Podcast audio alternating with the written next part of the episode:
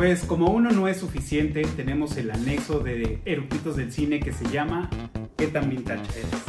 Donde nuestros eructitos invitados nos van a platicar de esas vivencias, recuerdos, de todo aquello que vivieron de, de chavos. Y pues bueno, para el episodio de hoy traemos a estos eructitos que participaron en eructitos del cine de Inception. Y pues Bienvenidos, ¿qué tal? Les doy la bienvenida a Peter, a Ale, a Gis y a Rob. Y pues bueno, la pregunta obligada es, ¿ustedes qué tan vintage son? Cada que veo tus episodios me doy cuenta de lo vintage que soy, entonces aquí ya no hablamos de cantidad, sino de ánimo de compartir la, lo vintage. Claro. Ya se está haciendo un clásico. ¿Quién empieza? Yo empiezo. Ah. Vale, a mí algo que me- se me quedó muy grabado, muy, muy grabado, fue cuando yo viví en Mérida. Ahorita estoy en la CDMX, pero yo viví en Mérida cuando era niño, Mérida, Yucatán. O Yucatán. Yucatán. Y me tocó en esa época dos cosas súper importantes para un niño. Una, el huracán Gilberto. Y dos, los GI Joe. Claro. Entonces, entonces, un amigo muy querido que se llama Daniel, si nos estás viendo, saludos.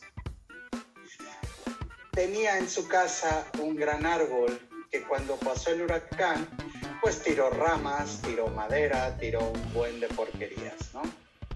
Entonces, él que tenía una colección envidiable de figuras de acción de G.I. Joe previos al Tratado de Libre Comercio, los cuales por supuesto eran imposibles de conseguir aquí, porque los G.I. Joe mexicanos no eran los mismos que los G.I. Joe gringos.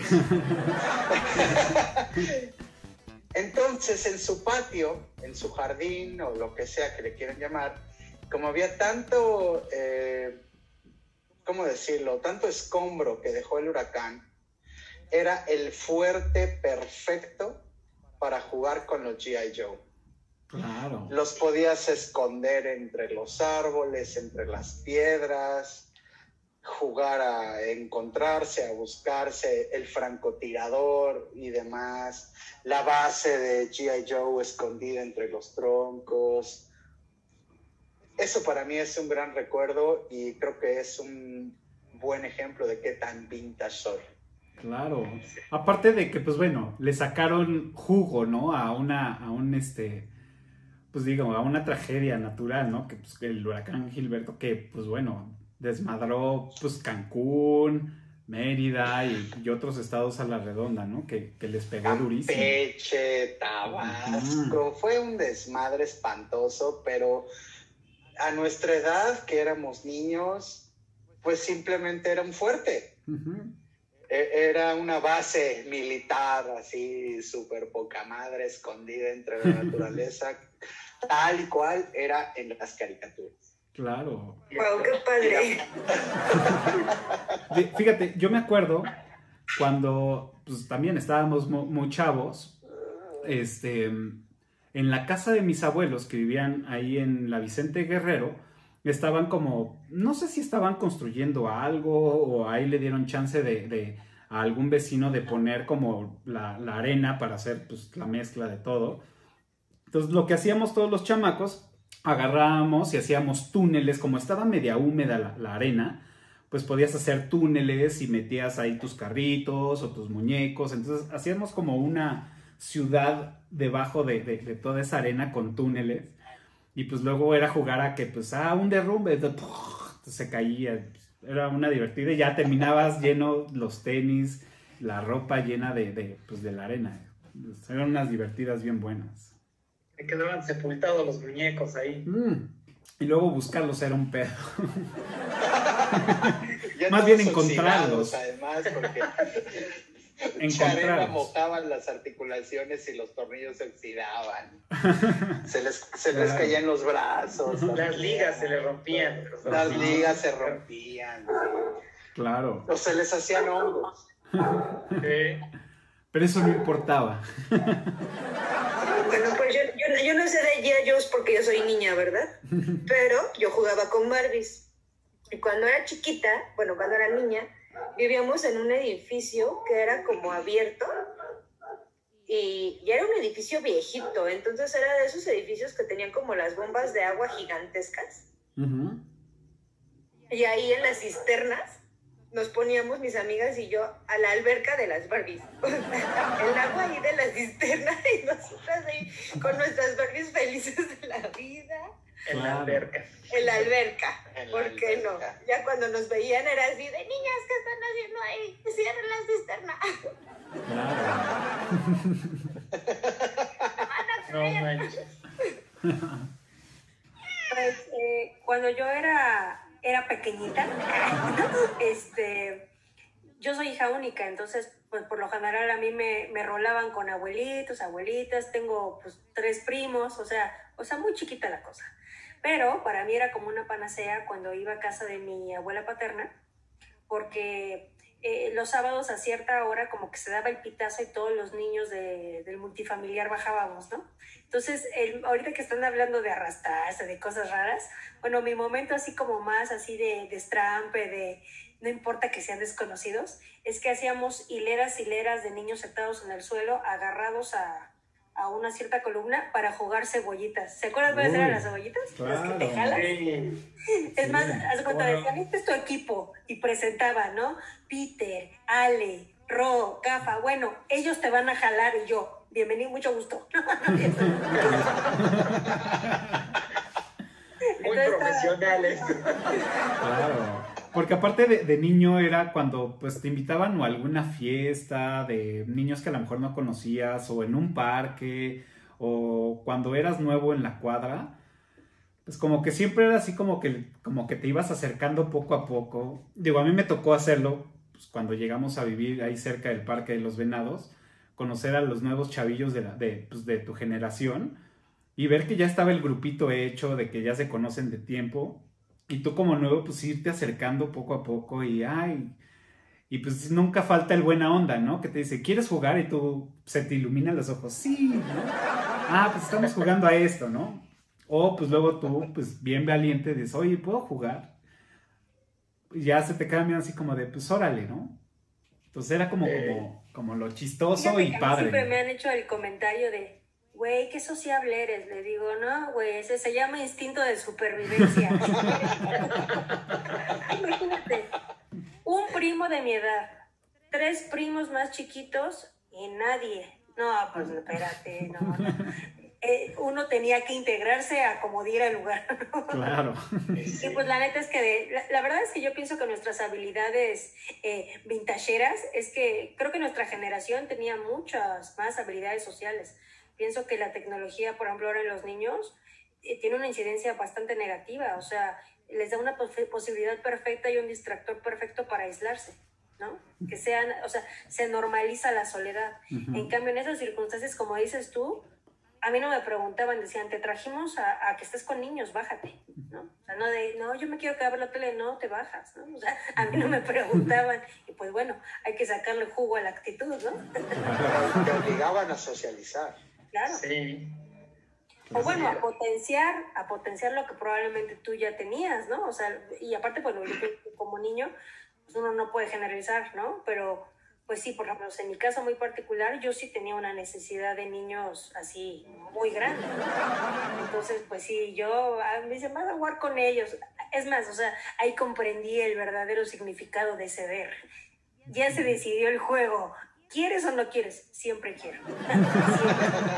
Siempre. Era- Sí, sí. fácil, ¿no? La, la seguridad, podíamos salir a jugar a las calles. Yo vivía en una calle cerrada, una privada, y siempre estábamos jugando en la calle. O sea, siempre, siempre. Que Stop, que era uno de mis juegos favoritos. No sé por qué, pero me gustaba mucho jugar Stop y los pasos. Y, o sea, había muchos juegos que podíamos jugar en la calle, porque además éramos varios niños. Entonces, yo tengo un hermano, pero pues mi hermano es muy pequeño, bueno, más chico que yo, entonces pues en ese entonces no me servía de nada, ¿no?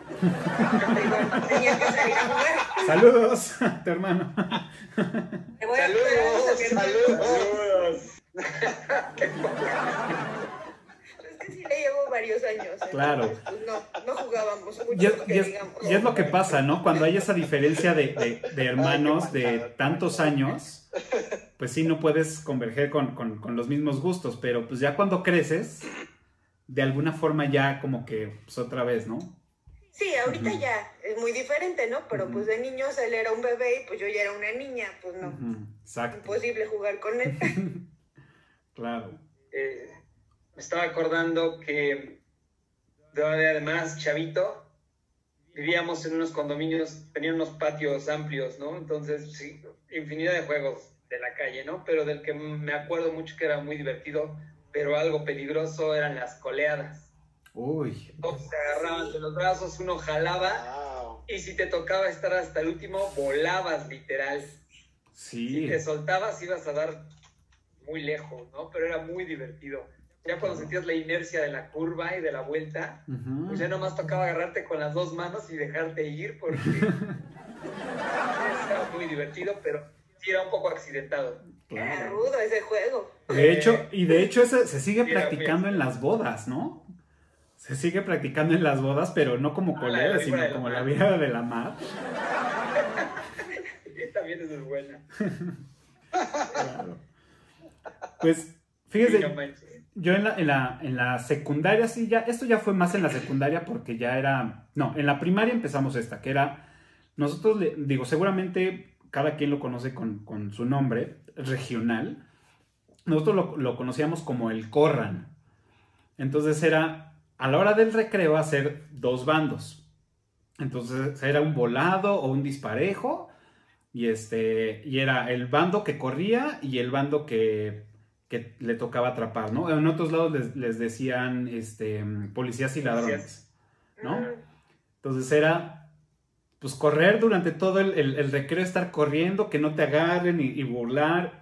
Y ya que te agarraban, te llevaban como a la base o a la prisión. Y tenía que haber alguien valiente y astuto de poder burlar a todos y empezar a decir y tocarles la palma a todos diciéndole, corran. Entonces tocar a todos y otra vez todos eran libres, ¿no? Entonces, pues Como que los desencantaban, ¿no? Ajá, exacto. Entonces era, era pues terminaba el juego, o bueno, la, la primera parte del juego, cuando pues ya capturaban a todos, entonces ahora los que capturaban pues tenían que correr, ¿no? Entonces así se nos iba el recreo y ya. Y después de eso me acuerdo perfecto en la secundaria que había como, no recuerdo ahorita el nombre, cómo se le llamaba, pero eran los de la guardia. Entonces era como el grupo, no sé, primero A o tercero B o lo que sea, que eran los que les tocaba estar de guardia en el recreo, o, bueno, en ese entonces ya era el descanso, este, durante, o sea, bueno, durante toda la semana. Y no sé por qué en esa época que me tocó no estaba permitido correr. No, no, no tengo idea. Y así en la secundaria, entonces era los que veías que estaban corriendo o haciendo algo que no deberían de hacer con las reglas de la escuela, te agarraba el de lo- los de la guardia, entonces te decían, ah, ok, pues tienes que recoger 10 papelitos, ¿no? O sea, 10 basuritas de, todo el patio. Entonces ahí tenías uno, dos, tres y ya los tirabas y a la siguiente son 20. Entonces otra vez te echabas a correr y a estar burlando. Entonces, de, de cambiar al policías y ladrones, pues bueno, se convirtió en eso, ¿no? En la secundaria. Ajá. A buscar la guardia. Exacto. Era, era muy divertido. Era muy, muy divertido. Y que con eso también, no sé por qué prohibieron tantas cosas en mi escuela. Digo, me imagino por qué, pero prohibí- prohibían este, los balones a la, a la hora del, del- del receso, ¿no? Entonces, nada más eran para la clase de educación física. Y entonces, pues obviamente, pues uno se las ingenia. Entonces, pues era poner el frutzi, llenarlo de papel y ese utilizarlo como balón, ¿no? Entonces ahí Bueno. tenías el, el Ah, de lado a claro. lado, ¿no? Lleno de Es papel. clásica. Clásica. Es- esos frutos rellenos de papel fueron balones de fútbol, balones de americano, Ajá. este, para jugar quemados también. Sí. Y también, y también, ¿por qué no? Para objeto de bullying. Usos múltiples. Era uso múltiple, sí, sí. Eran usos múltiples. Oigan, y hablando de papeles en la escuela, ¿a- ¿ustedes no hicieron que mojabas un papel de baño y lo aventabas al techo? Al techo. Claro. Sí, Y el claro. techo tapizado de papel. Es- esas a mí no me tocó.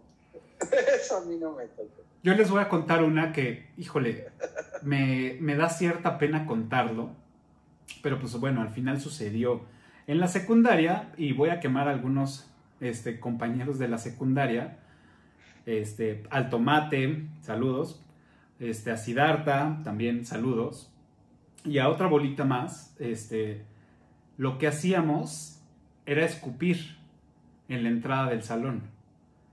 Entonces era cuando terminaba el recreo, bueno, en el receso, porque en la secundaria ya es receso, en la primaria es recreo, ¿no?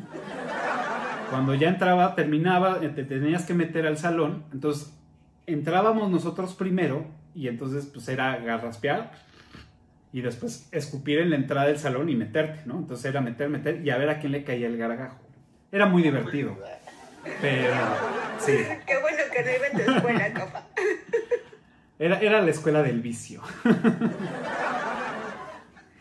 Era muy No, divertido. nosotros todavía peor, en prepa, yo no sé, éramos como muy niños todavía. Yo veo a los chavos ahora y pues no, ¿no? En ese entonces, nuestras bancas eran en la prepa, eran de esas que se abren y guardas tus libros adentro. Ok. Entonces, en los descansos, nos dividíamos el salón y en- acomodábamos las bancas de tal manera que parecían como fortaleza y nos empezábamos a aventar papeles unos a otros. Y así todo el descanso, o sea, era así como guerrita de papeles en, en la prepa. Yo teníamos 15, 16 años, no sé, ya éramos Claro. grandes. Sí, estaba muy- Estaba- estaban pasando la transición. divertido. Era muy divertido. Todavía traían el empuje del desmadre de la secundaria. Pero pues ya después los ojos que te tiraban los de ya de segundo, tercero de prepa, ya te hicieron como decir, no, ya, ya soy grande, ya no puedo jugar. Sí, ya, ya me tengo que comportar. Ajá. Pero en ese entonces era muy, muy divertido las guerritas de, de papeles porque te armaban- arma- levantábamos las tapas y eran como el fuerte y que no nos pegaran. Claro. Wow. No, yo, por eso yo en la secundaria, pues hice y deshice muchísimo. Ahí, en la secundaria en la que yo iba, en Diego Rivera, en la 72, ahí en Mayorazgo, este, yo tenía taller, yo iba en la tarde, entonces yo tenía taller por, por la tarde. Tenía, yo iba en artes plásticas. Y había veces que pues decidíamos no entrar, entonces nos escondíamos en toda la escuela. Entonces, pues, pues ya, ¿no? Como era otro, otro maestro, pues ya no sabían si, si había sido o no. Pero entonces nos volábamos esas clases, o no nada más taller, sino pues igual las últimas clases nos las volábamos. Y pues como traes la hormona, todo lo que da a esa edad, pues nos íbamos al patio de atrás o a las jardineras de atrás y nos poníamos a jugar botella. Entonces era, era una da- dadera de besos de todos. Y así de, no, con ella no. o, ah, si el castigado es ella, no. ¿no? Entonces era, era muy cagado. ¿Ustedes jugaban botella? Sí. Sí, por supuesto. Claro. Por supuesto. Y, y la primera vez que jugué botella, pues mm, era, era este, la onda de por días de la semana, ¿no? Ah, ok. Entonces me tocó lunes, martes, miércoles, bla, bla, bla. Total que de toda la semana me tocaron nada más dos besos y el resto fueron cachetadas. Claro, que, que se llamaba semana inglesa. Semana inglesa. Esa era semana Pero- inglesa. Pero, pero es que allá lo, no, allá lo jugaban con la botella. Entonces Ah, Ah, ok. Ey, me, me tocó de esa forma y me dieron tantas bofetadas que hasta me sacaron sangre de la nariz. Wow. qué ruda. Sí. ¡Qué ruda! Porque era una sola Pero chica. sí, qué ruda. Azucena, muchas gracias. ¿eh? Ah. Pero bueno. Sí, acá, acá lo jugábamos exactamente de espaldas, pero con el, con el hecho de, de que no vieras para dónde volteó, te ponían un cuaderno profesional escribe atrás. Entonces ya, ya no tenías forma de saber para dónde voltear, ¿A ¿no? dónde se meneaba? Y también, eh, eh, y también Ah, eh, se meneaba. claro. existía el complot, ¿no? Como dice nuestro presidente, el complot, donde se ponían de acuerdo y decían, este, si le toca beso decimos que es cachetada. Entonces, al güey que te cagaba o al güey que le quería hacer la mala onda, pues le decías, cachetada, cachetada, ca- cinco cachetadas y vales. Cuando pues No le- realmente le habían tocado tres veces y dos cachetadas o lo que sea. Siempre había una El forma. El chiste era darle su buen fregadazo, por supuesto. Yo fui esa persona, qué triste. Fuiste víctima. Pero bueno, el tuyo sí fue más al azar, porque era una botella.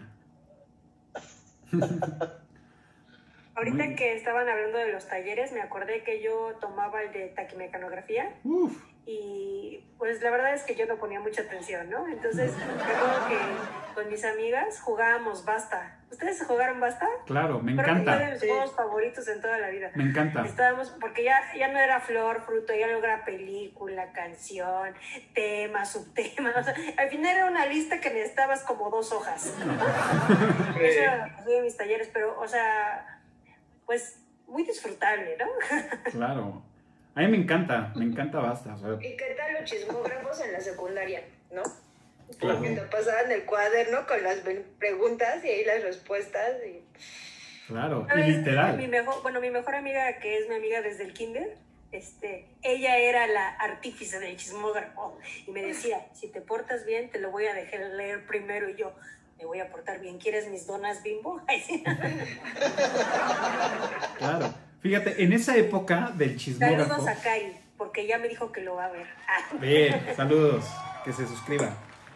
Eh, en esa época de, de cuando yo iba en la, en la secundaria, estuvo la, la moda, esto, esto, estaba de moda fake y estaba de moda pues las donas, ¿no? Las donas que se ponían aquí para el pelo y todo, ¿no? Entonces, un deporte que, que era, era como hombres, era coleccionar las donas de las chavas. Claro. Entonces era quitar donas y donas. Entonces yo me acuerdo que, que tenía así las, porque aparte pues eran como los trofeos. Entonces las, las ponías como en cadena y me acuerdo que tenía yo, pues no sé, voy a decir, más de 50. el matador Cafa. Puta, entonces era estarle quitando, no, ya dámela, no. Pues La puta, ahí brava tenía. Ale. Está Pues es que la traías en la mano y pasaban los niños justo con, como cafa corriendo y te la arrancaban. Ajá. De- Entonces tenía un buen ahí y aparte pues en ese entonces, me imagino ¿Sí te por... Por la pubertad. Por la pubertad, pues es que pues, también se echaban perfume en todas partes. Entonces las donas tenían pues perfume de las niñas. Entonces ahí yo las tenía y era así abrir y puta, o sea, un- una combinación de aromas de... No, algunos salían padres y otros no. Pero sí, no, me acuerdo que las tenía ahí y quién sabe dónde quedaron. Pero sí, a muchas fue de quitarles las donas y muchas me odiaron por eso. Ay, sí, tenía yo 1700. Ay, cálmate. Ah, bueno, pues, era, era la moda. Pues muy bien, ¿algún otro recuerdo que tengan? Yo, yo de chiquita jugaba mucho la pirinola, ya saben, la que cual, la que Ah, claro. dice tomas dos, pones. Entonces recuerdo que eh, mi papá tiene, a la fecha jugamos, tiene así su saco y nos reparte nuestros 30 pesos o algo así, pero y dice así muy solemne, ¿no? El dinero aquí no se gana, o sea, este es el banco para que juguemos, ¿no? Y, y ya está cambiando las reglas, porque ahora que juega con su nieto lo deja llevarse el dinero y yo reclamándole que a mí durante 20 años jamás me diste un varo. Pero sí, se me hace un juegazo y ahí demuestro que soy billón vintage. Pirinola. Ah, claro, que Sí, ese era un claro. programa, ¿no? De, ¿De quién era? De Lástima Margarito, ¿no? ¿Salía? Sí, la, cara- la caravana. La caravana. Así se llamaba el programa. La carabina.